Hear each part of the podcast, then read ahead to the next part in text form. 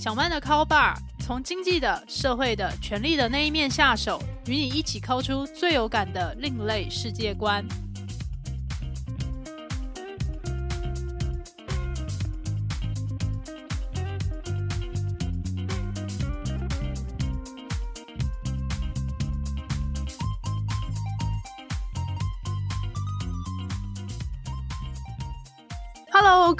二友，欢迎光临小曼的 Call Bar，我是霸主陶小曼。在今年年初，我就收到一封让我又惊又喜，但是又有点困惑的 email。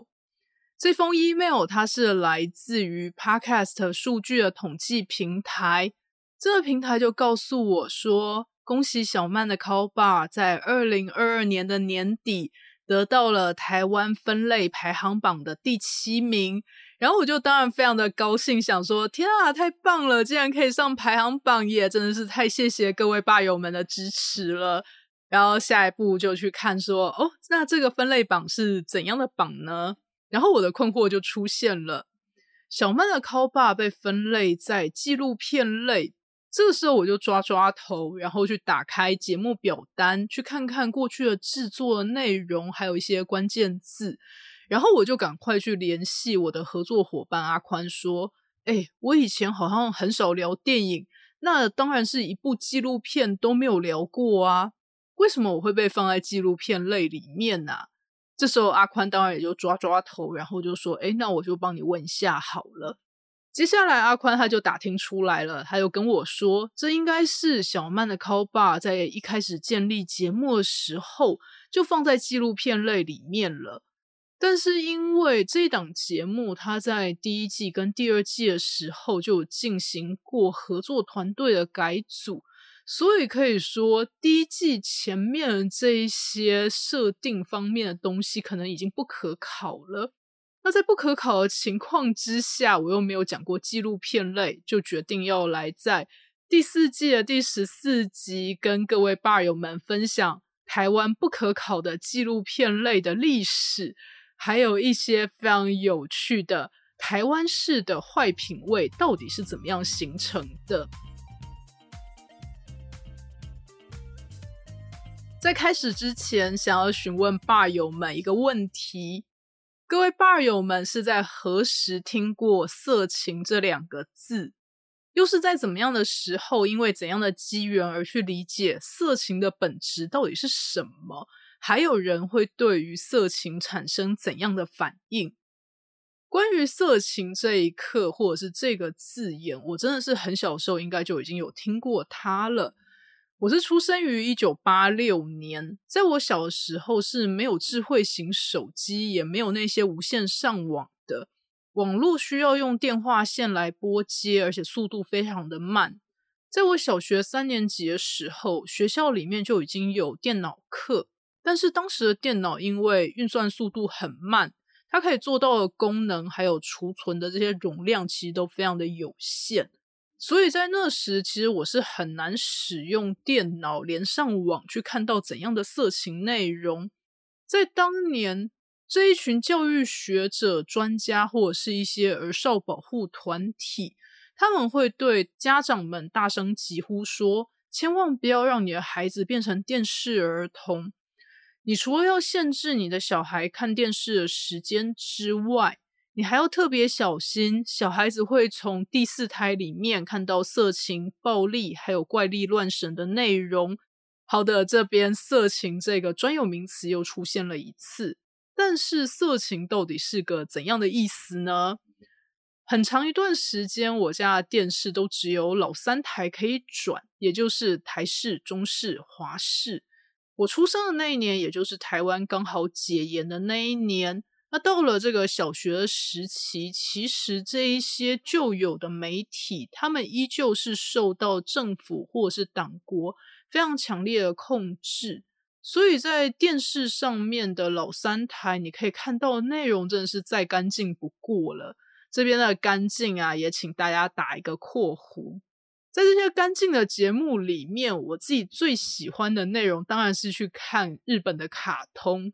但是老三台会去播放的卡通其实蛮有限的，所以我有时候也会跟大人一起看电视。那大人们他们会鼓励小孩子要多看新闻，因为看了新闻之后才会知道这个世界到底发生了哪些事情。但我就注意到了，有时候大人正在看新闻，然后让我一起看的时候，他们听到一些人名关键字的时候，他们就会转台，叫我离开客厅，不要再继续待在电视前面。如果我不肯离开，他们在那时就会索性关掉电视，大家都不要看，一起六根清净。我也就注意到了，会让我们家的长辈们出现这样的动作，是来自于一个人名，叫做许小丹。这个许是烟雾许，小的话是破晓时分的小，也就是刚好跟我名字的中间名小曼的小字是同一个字。那丹的话，则是仙丹的丹。为什么听到徐小丹这个人的人名出现时，我家长辈会决定要转台，叫我不要看，或者是索性就关掉电视？那理由很可能也就是跟色情有关。但是当时我家的长辈他们其实不愿意跟我多讲徐小丹是谁，然后他到底做过哪些事情，他们只跟我说徐小丹是一个在抗议政府的人。然后我就会想说，诶，为什么抗议政府？然后我的问题就很多，就会说，哎，那他到底为什么抗议？他有怎样的诉求？他用什么样的方式抗议？那新闻为什么会报道他是怎么抗议的？那我想我们家长辈是完全招架不住这些问题的，索性就用一种都不要问、都不要讲的态度来应对我的这一些问题。到了学校之后，反而关于徐小丹的资讯变得比家里还要多。在我所就读的那一间公立国小里面，其实大部分的老师他们都还是来自于一个非常保守的师范体系的训练出来。当时我的班导师应该是来自于眷村，所以他会有一个怎样的政治立场，还有认同的光谱，大家也都可以想象。这位保守派的老师，他就说：“徐小丹这个人哦，请各位同学不要在班上再提起来了。老师只要听到你们谁提到他，我就扣谁的分，或者是罚谁这个抄写啊，这个抄课文或罚站之类的。”然后老师就在这个台上说：“为什么不要提这个人？”就会说：“哦，这个人哦，他带坏社会风气，扰乱社会上良风俗，还有啊。”他有话不好好说，却要把衣服脱掉，不肯把衣服穿好。然后这个时候就感觉到台下就产生了一阵骚动。然后我那时候就忽然有一种觉得非常微妙感觉，就想说：哎，为什么脱衣服它会是一个抗议的手段呢？但是这时候老师就不愿意再继续讲下去了。总之，老师已经讲完了，请大家不要提。但是啊。老师越说不要提，台下的小朋友怎么可能会乖乖的听话呢？所以在下课的时候啊，我们班上的同学他们就用一副贼兮兮的表情，就是那种挂着那种嘿嘿的那种笑容，然后就凑到我耳边，用一种我跟你是好朋友，跟你分享一个天大的秘密那样子的暧昧的表情，就在我耳边说。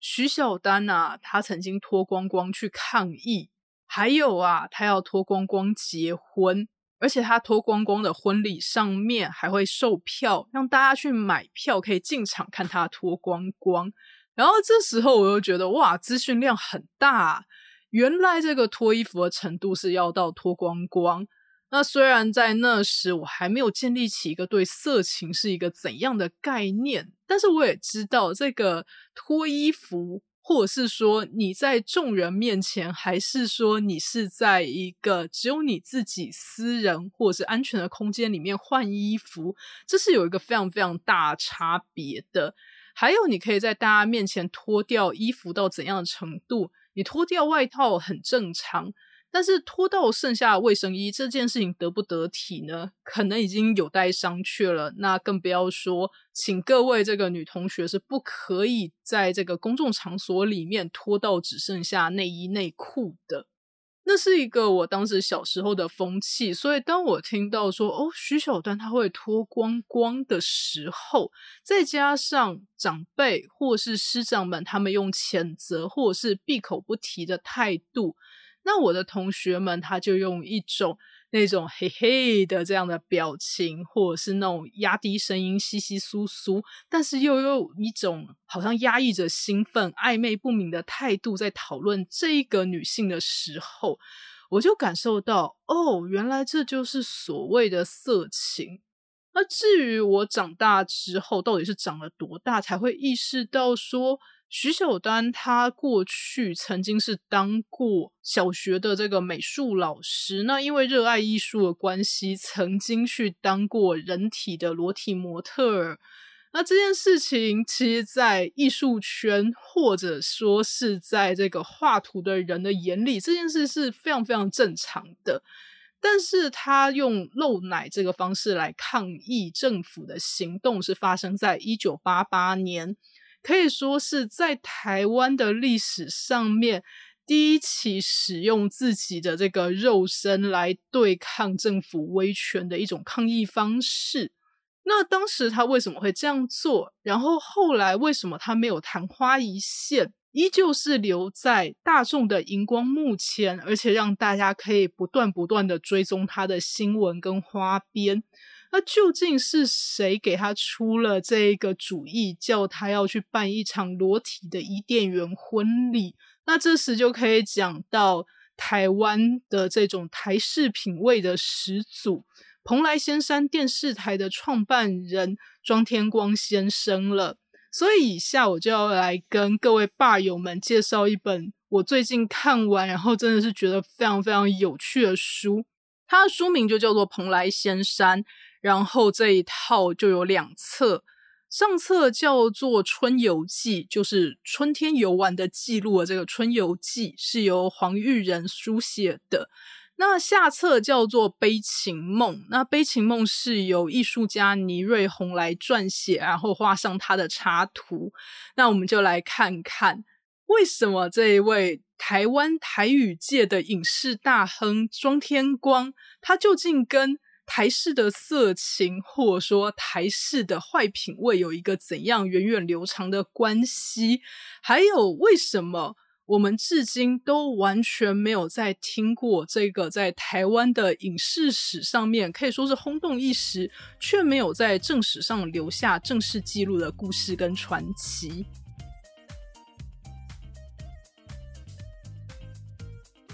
二友们现在应该都是使用串流平台在看剧，无论是韩剧、美剧还是台剧，应该已经很少人会使用有线电视的系统。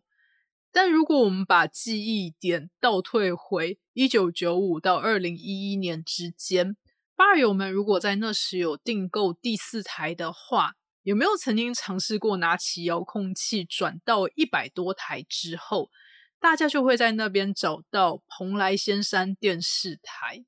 又讲蓬莱仙山电视台，它有一个怎样的风格？首先是它的台语，也就是它的广告，还有它的节目，全程都是说台语的。再来则是它的用色有一种年代感，你会觉得非常的俗丽。再来则是它的对比色，还有它的饱和度，都让你有一种眼睛看久了好像不太舒服的感觉。再来，他的节目内容也是非常非常的奇特，甚至可以到说猎奇的程度。他们会把一些时段卖给命理老师、宗教领袖，或者是一些卖药的公司或团体。接下来，他们就会主打像是观落音啊，或者是讲道讲经啊。再来，则是一些奇特的保健知识，跟你推销去买他们的算命。看运或者是一些开运的服务，还有买他们的药品或者是保健食品就对了。再来，如果你继续看下去，可能就会看到一些挺有年代感的台语片。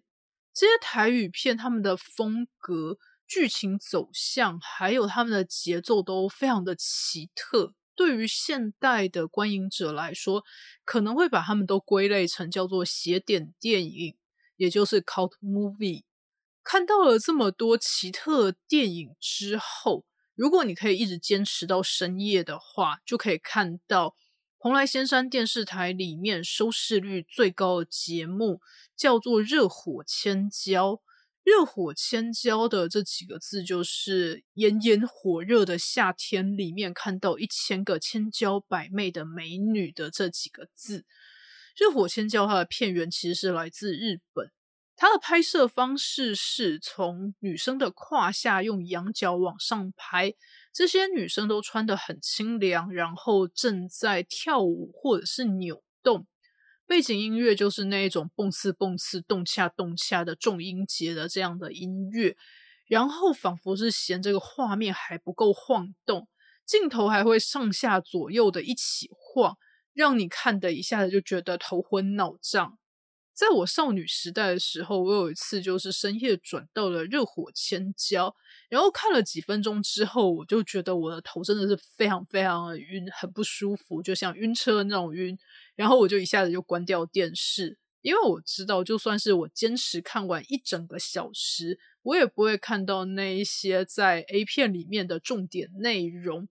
我就非常的好奇，想说到底是谁会想要看这一种软性色情，或者是另一种说法是剥削女体的影片？而且这些影片看起来就非常明显的将本求利，不太有质感，但是存在即合理。能够制作出这些内容的蓬莱仙山电视台的董事长庄天光，他到底是一个怎样的人？讲到蓬莱仙山，现在的网友甚至把它作为一个专有名词来形容，因为蓬莱仙山 style 它其实就是指一种不明就里的腔感，然后。有多少钱做多少事的这个状态是非常明显的，然后这个钱让你觉得，嗯，真的是预算非常的少，然后你就会得到一种很接地气的猎奇、色情，或者是一些因果循环、报应不爽的这样的故事，大家就会觉得说，哎。为什么会有这样的 style？然后这样的 style 跟这样的市场以及对应的内容到底是怎么样来的？这时候就可以从中天光他传奇的一生开始说起。中天光先生他的名字的写法是草头庄，天加的天，光明的光。他是出生于一九三九年，在当时是台湾在日治时期。他是出生在高雄。然后父亲是在青果社里面工作，当时的青果社就会提供在地的农民所需要的农药或者是肥料，也是当年非常好的一个职缺。可是父亲在庄天光小时候就过世了。到了一九四九年，国民政府接管台湾之后，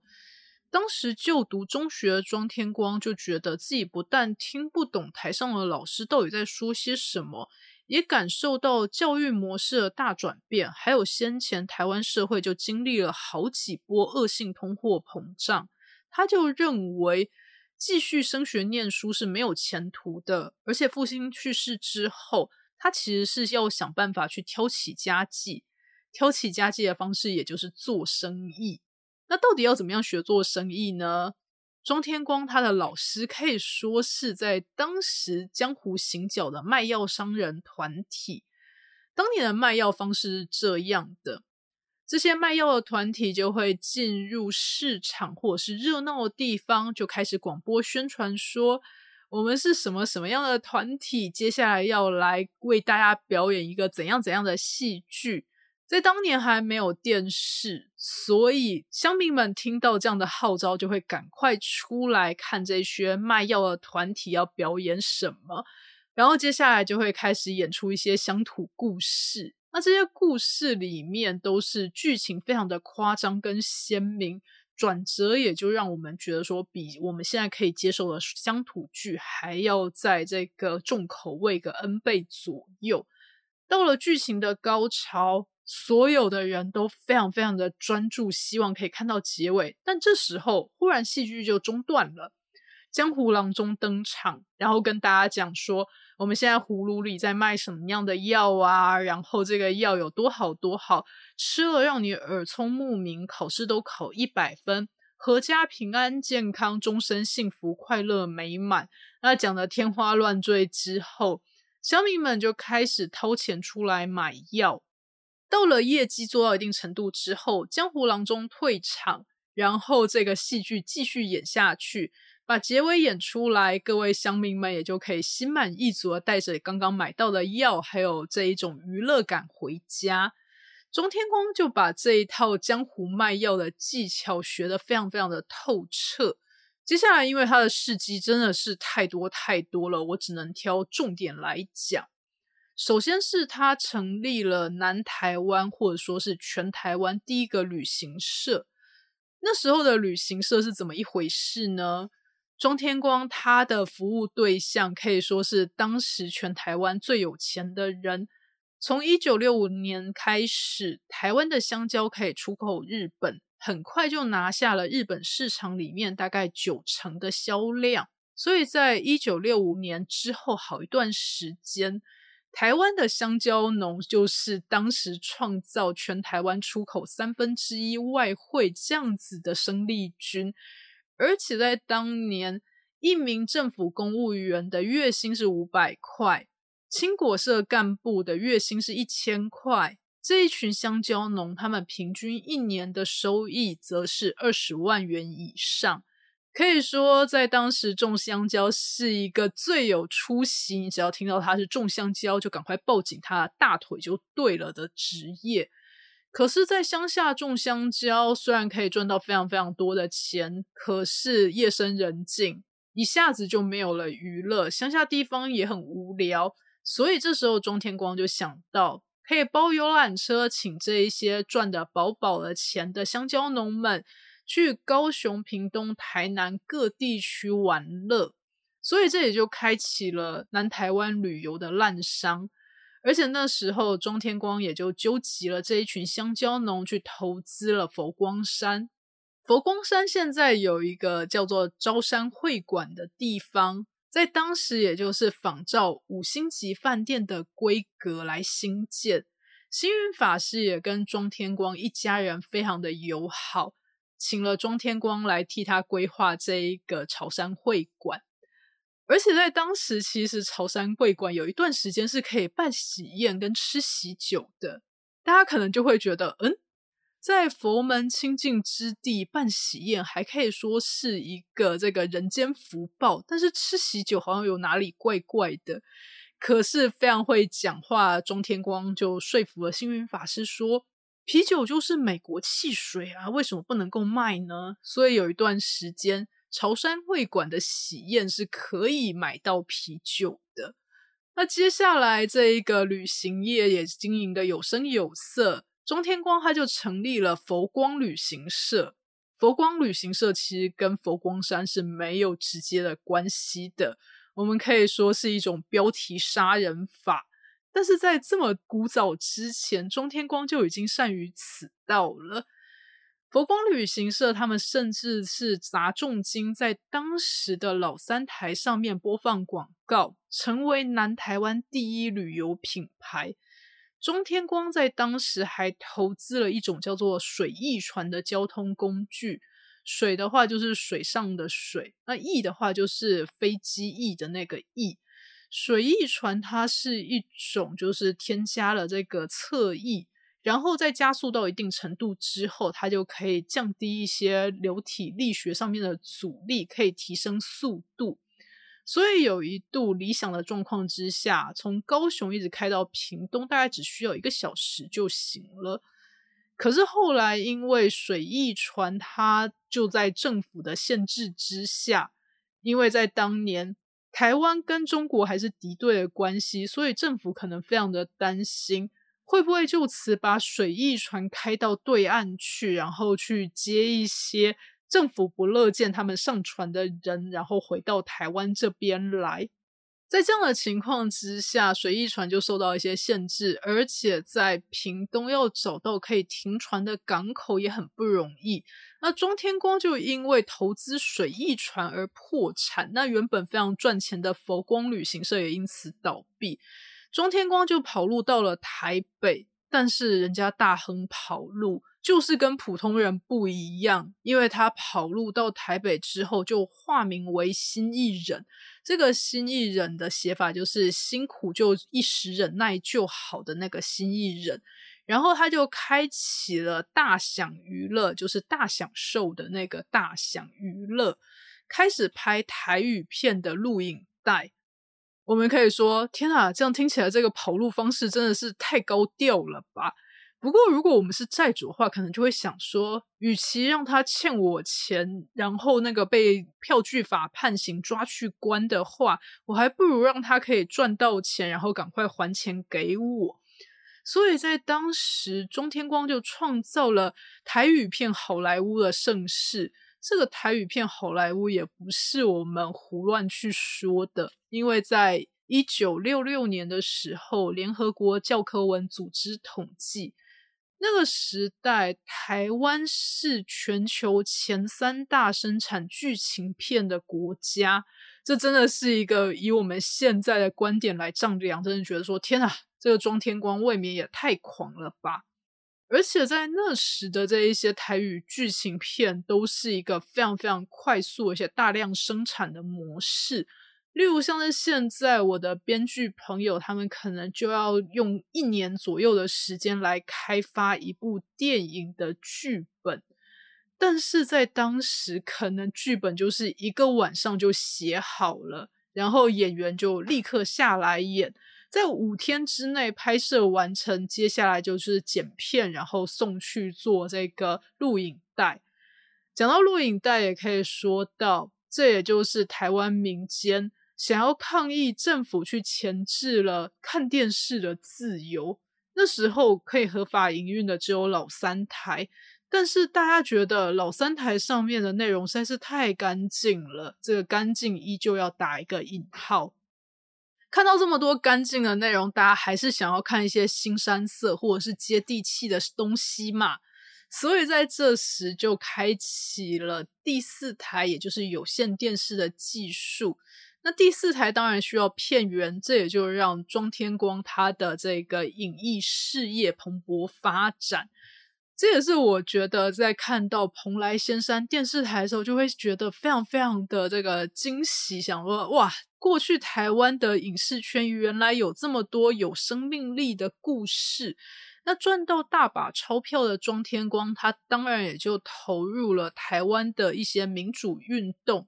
像是前面讲到的录影带，他们也就开始制作跟拷贝所谓的民主带，那也就是党外人士在进行倡议的时候，那时当然没有 YouTuber。或者是这一些网络的串流平台可以让我们看到影像，在当时这一些影像都是先录好，然后拷贝进这些录影带里面，然后到这一些场地或是跟一些特别的贩卖地点沟通好，让他们贩卖这一些袋子，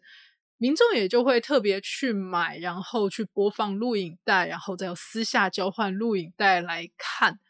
那在这样子的这个雏形之下，中天光他们也就跟志同道合的友人一起去筹措一些这个抗议行动，例如他们想要对老三台进行盖台行动，然后希望政府可以开放有线电视的营运。那这边的话，这些抗议行动的这个筹划，还有后来在一系列这些党外抗议活动之中。中天光他其实一开始是先帮徐小丹的对手阵营去制作他的这个剪辑过的性爱影像。我们是不是可以说，这是一九八零到一九九零年代所谓的换脸技术，也就是所谓的 deep fake 这样子的这个呃攻击方式的一个前驱？我只能说啊，庄董真的是一直走在时代潮流的尖端。可是，即使做过这件事情，后来庄董还是邀请了徐小丹前来自己的蓬莱仙山电视台来主持节目。我觉得这个转折真的是超级的峰回路转，然后也觉得说，哇，庄董的人生真的是太狂了。那到了二零一一年。蓬莱仙山电视台终于就是因为营运到了这个山穷水尽的地步，而把这个经营权就转卖给其他的集团。那在隔年的时候，因为庄董他的现金嘎不过来，选择前往汽车旅馆里面自杀。那在当年，这个新闻其实是被压下来的。那后来这些故事以及。大享娱乐他们制作的这些内容，因为被文化局或是官方单位评估叫做这些不算是文化，没有保存必要。于是我们在正史上面都一直没有去看到说，原来过去的台湾曾经有这么多很有生命力。虽然我们真的也就是觉得说，嗯，这个质量，这个可以说是。重量不重质的这么多的内容，这样子被生产出来，可是那其实是反映了一个时代的氛围以及当年的社会的需求。所以我也就觉得可以看《蓬莱仙山》这个套书，然后透过两名作者他们爬书史料，以及重新消化过去这些节目的内容之后，然后提供了现在我们一个非常有脉络以及系统的历史记录文本，可以说真的是补完了一个台湾影视史上面罕为人知的传奇的缺口。真的是非常推荐这一套书给大家，我也会把这本书它的一些基本资料放在节目下方的说明栏，希望各位吧友们喜欢。好的，今天的小曼的 call 吧就到这边，谢谢各位吧友们的收听，我们就下期再会喽。